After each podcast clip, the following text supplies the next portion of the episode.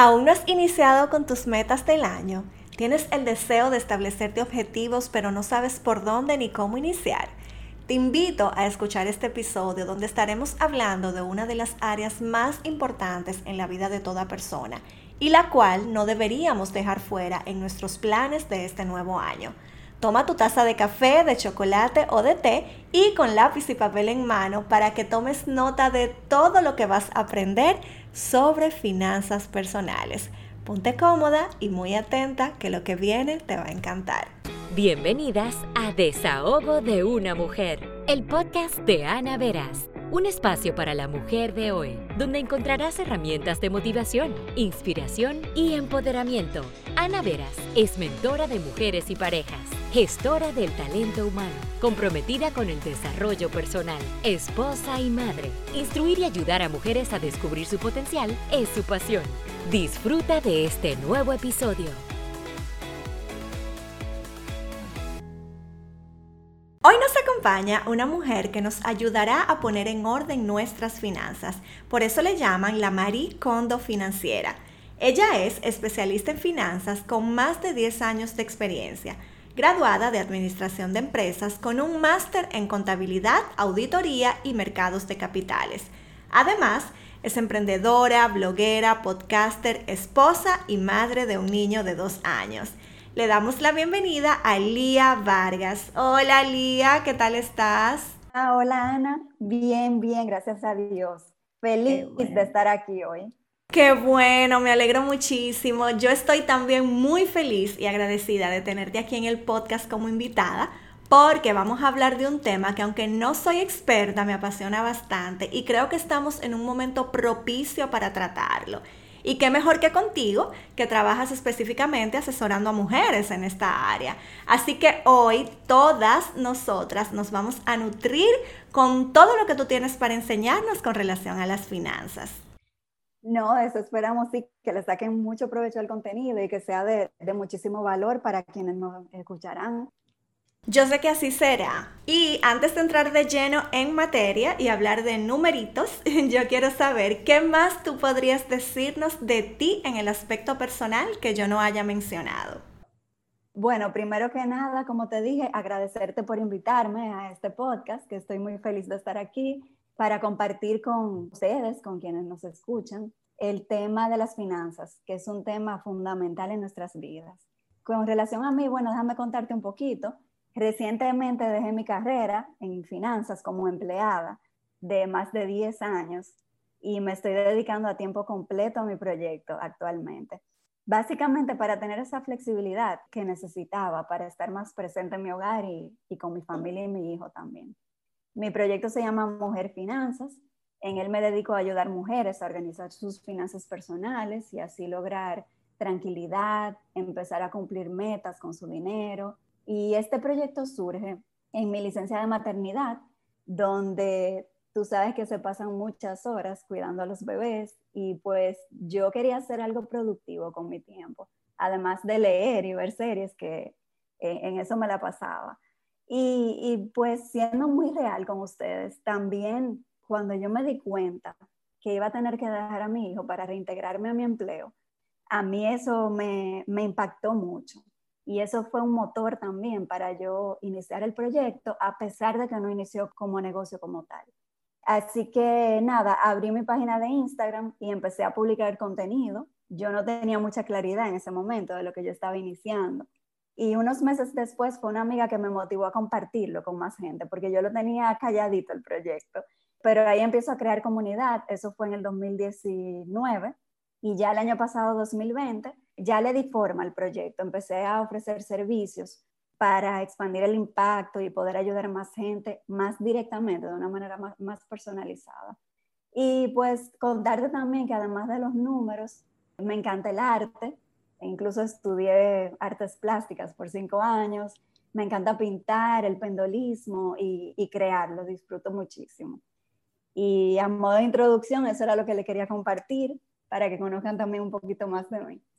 Me encanta esa combinación tan exótica de números con arte. Suena bastante interesante, de verdad. Y me imagino que te diviertes mucho con ambos, ¿cierto? Sí, así es. Es un poquito inusual, mucha gente me dice que es raro porque la gente o suele ser racional o creativa y es un poquito extraño, pero sí me encantan las dos cosas y lo disfruto muchísimo. Qué bien. Lía, cuando decidiste emprender en este mundo de las finanzas, que como mencionaste, inició como un hobby, ya que tenías tu empleo en ese momento, y luego fue que comenzaste a verlo como un negocio, ¿por qué elegiste enfocarte en trabajar específicamente con mujeres? Mira, hubo un libro cuando yo estaba creando mi, lluvia de ideas para el proyecto. Hubo un libro que yo había leído hacía un tiempo. Se llama Designing Your Life. Y en ese libro hablaba cómo tú puedes identificar todas tus pasiones, porque de algún modo hay algo que tú puedes crear a partir de todas tus pasiones que las combine. Y uno de los temas que a mí siempre me ha apasionado es el rol de la mujer en la sociedad. Y esto fue una de las cosas que yo escribí en aquel momento haciendo mi lluvia de ideas. Eh, realmente este tema a mí me ha llamado muchísimo la atención siempre. Y, y, tuve la oportunidad de trabajar en un informe sobre ese tema que hizo la firma PwC, que es una firma de auditoría donde tuve la oportunidad de trabajar en Madrid. Y ahí se detectaron en ese informe muchas brechas que la mujer aún tiene dentro de su rol profesional. Eso es entendible porque eh, por mucho tiempo estuvimos en el hogar más que fuera a nivel profesional, pero esto se traduce también a las finanzas, que es un tema donde la mujer antes no se involucraba tanto porque el proveedor principal antes era el hombre y era muchas veces quien manejaba este tema del dinero y las decisiones financieras. Yo incluso me, me enteré que en Estados Unidos, que es un país muy abierto, o así lo conocemos, la primera cuenta que una mujer pudo abrir allá en ese país, me parece que fue en la década de los 60, si no mal recuerdo. O sea que antes de eso, la mujer no podía dirigirse a un banco a abrir una cuenta. Eso es muy, para mí es muy impactante. Y por eso yo quiero dirigirme a la mujer como mi audiencia objetivo. Para mí se da de una manera natural, dado que me interesa tanto el tema, más la brecha que tenemos en el área. Así que por eso decidí dirigirme a la mujer. Me alegra muchísimo que esos datos que tú mencionas ya han ido cambiando y que las mujeres poco a poco nos hemos ido insertando y dando a conocer en este ámbito. ¿Cuáles son esos aspectos que abarcan las finanzas personales y por qué es tan importante que nos empoderemos de cada uno de ellos? Bueno, Ana, mira, hay muchos aspectos eh, dentro de las finanzas personales, muchos temas que, que abarcan las finanzas personales. Pero en mi caso, yo lo he resumido en tres pilares en los que se basa, de hecho, mi esquema de trabajo. Y estos pilares son claridad, metas y estructura. Déjame explicarte un poquito. Dentro de la claridad, que es lo primero, está conocer tu realidad financiera, qué tienes, qué debes, qué ganas y qué gastas. También está conocer tus patrones y creencias con el dinero. Muchas veces pensamos que las finanzas personales son un tema puramente numérico, pero hay un tema de mentalidad en torno al dinero que realmente es lo que crea tu relación con este recurso y tiene muchísimo que ver con, cómo lo administras.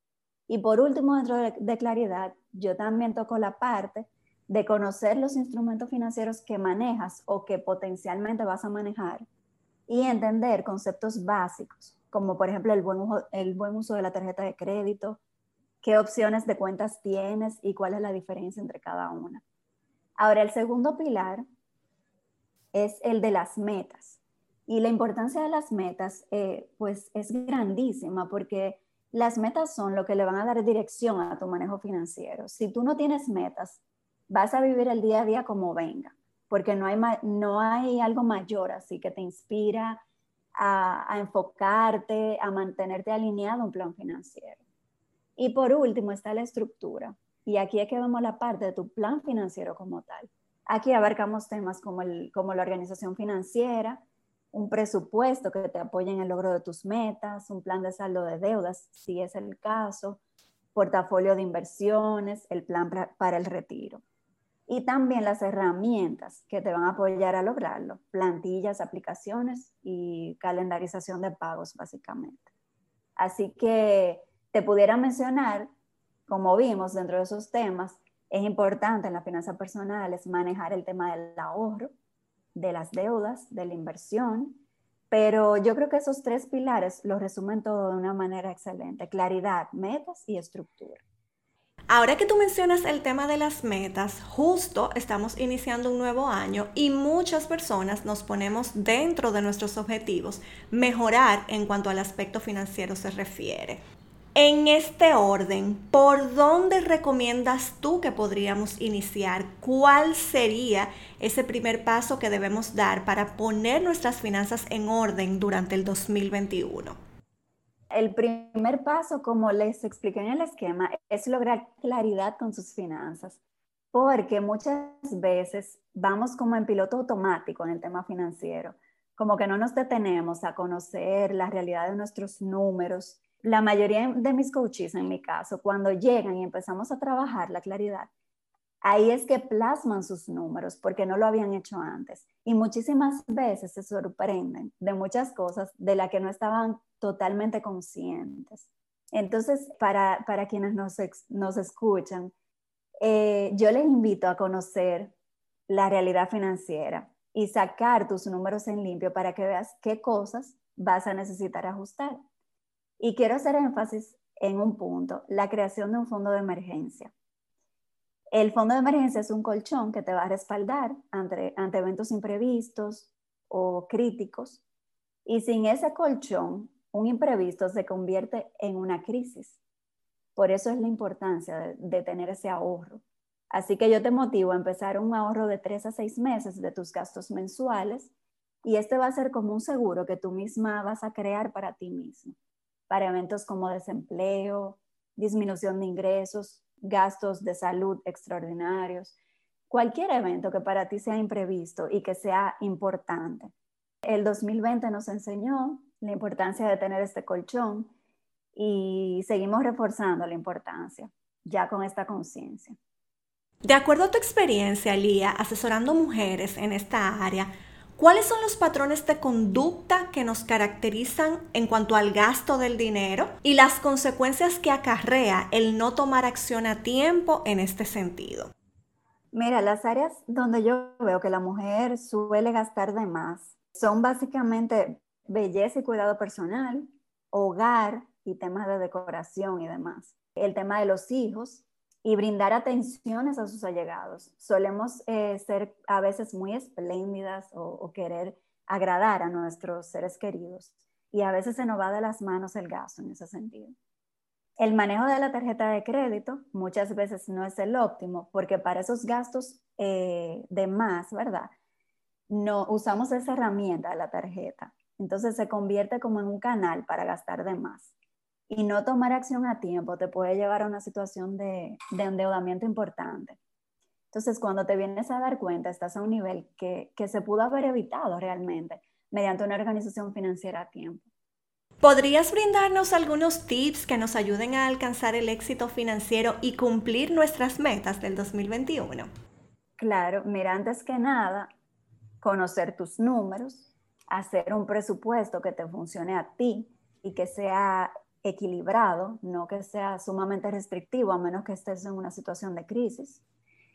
Y si no tienes metas, reflexiona sobre lo que tú sueñas lograr, porque muchas veces eh, nos ponemos metas muy generales también. Las metas deben ser específicas, tener un monto de lo que nos va a costar, ponerle fecha, que la podamos medir, ¿verdad? Que sea alcanzable.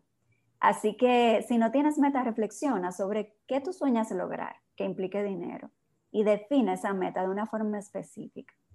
Luego de conocer tus gastos, porque lo primero es conocer tus números, clasifícalos en necesidades o deseos. Y a partir de ahí, entonces puedes reducir los gastos que no sean necesarios. Y esto te va a apoyar a lograr tu fondo de emergencia, a saldar deudas o lograr otro tipo de meta que, que tú quieras en tu caso. Ya que tú mencionas que el fondo de emergencia es uno de los pasos principales y de los más importantes para organizar nuestras finanzas, ¿cómo se puede comenzar a construirlo en estos momentos donde hay tantas personas cuyos ingresos se han visto afectados, ya sea por el desempleo, por la suspensión o incluso por el cierre de sus negocios? Si tiene el fondo de emergencia y los ingresos se han visto afectados, la idea es que esa liquidez la podamos extender lo más posible, ¿verdad? Entonces, ¿cómo nos vamos a manejar? Vamos a priorizar los gastos y enfocarnos en los cuatro pilares básicos, que son alimento, techo, servicios básicos y transporte. Yo también incluyo ahí salud, ¿verdad? Y sobre todo en este tiempo. Claro. Así que vamos a enfocarnos en esos gastos y a veces el estilo de vida tiene que cambiar. A veces no queremos como hacer un cambio de chip, pero es lo que yo siempre digo. A veces hay que hacer cambios temporales y dejar un poquito el estilo de vida que, acostumbramos temporalmente. Otro consejo que les puedo dar, busquen otra fuente de ingresos. Ahora mismo, sobre todo en la era digital, hay opciones y a veces nos bloqueamos y tomamos como realidad que nuestros ingresos se desaparecieron o se redujeron. Pero buscar activamente ingresos, fuentes de ingreso, ya sea otro empleo, ya sea un emprendimiento o ser asistente virtual, trabajar en una de estas páginas como Workana, hay una serie de opciones para obtener otros ingresos. Ahora, si, si no existe el fondo de emergencia, pues ahí con más razón tenemos que ser muy activos buscando fuente de ingreso y muy activos revisando los gastos para poder reducir al mínimo esos gastos mensuales. Qué bueno que nos brindas claridad en este punto, porque recuerdo que al inicio de la pandemia este fue un tema que causó mucha preocupación en la mayoría de los hogares. Incluso circuló bastante en las redes sociales el famoso dicho popular de guarda pan para mayo. Y la gente decía, bueno, ya llegó mayo y ahora qué hacemos? ¿Cómo lo hacemos si nadie estaba preparado para esto, verdad? Y tanta gente estaba perdida en este sentido. Ahora por lo menos tú nos brindas un poco más de claridad y qué bueno que iniciando el año con estos tips pues podamos lograrlo. Lía, ofrécenos más detalles sobre tus asesorías financieras y en qué consiste tu programa de tres meses para aquellas personas que anden buscando información en este sentido y que tú les puedes ayudar. Actualmente ofrezco dos servicios básicamente a nivel personalizado y en estos servicios eh, lo que hago es ayudar de una manera directa a mujeres que quieren poner sus finanzas en orden. Uno de ellos es la asesoría de 90 minutos. Es una asesoría online personalizada donde conocemos la situación financiera actual, vemos un poco de la historia familiar con el dinero, vemos el tema de las metas y creamos un plan financiero con su presupuesto, plan de pago de deudas y cualquier otro aspecto, dependiendo del caso. Mis coaches reciben luego un informe personalizado con su plan de acción y su plantilla de presupuesto. En este caso vemos los números juntas porque previamente me pasan unos números que yo le pido. El otro programa ya es de tres meses y se llama Money Academy. Este es un, un acompañamiento financiero por ese plazo de tres meses. Y en ese buscamos una transformación mayor con cambio de patrones para lograr unos hábitos financieros más saludables, y ya ahí damos un seguimiento juntas al plan de acción que, que creamos. Y ofrezco contención a través de WhatsApp y un, y un tablero compartido con todas las informaciones financieras para ir midiendo la evolución. Y también las tareas que dejamos en cada sesión, porque yo le, voy dando seguimiento entre, entre una sesión y otra. En este programa nos reunimos dos veces al mes. Y para agendar el espacio, solo me tienen que contactar a través de Instagram y me pueden encontrar como arroba mujerfinanzas.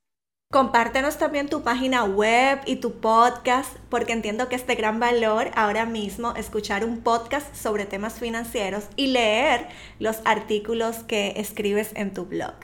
Claro que sí. Mi página web es www.mujerfinanzas.com y el podcast que acabo de lanzar recientemente, hace como dos semanas, se llama Mujer y Finanzas lo pueden encontrar en la mayoría de plataformas, especialmente en Spotify, que muchas veces es la que más utilizamos.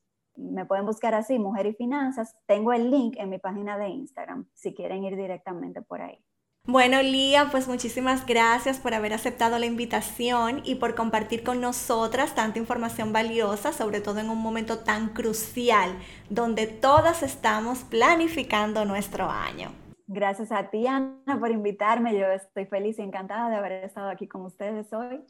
Así que, pues, luego nos, nos veremos de nuevo para que pases por mi página también. Claro que sí, pues por ahí estaremos también con mucho gusto colaborando.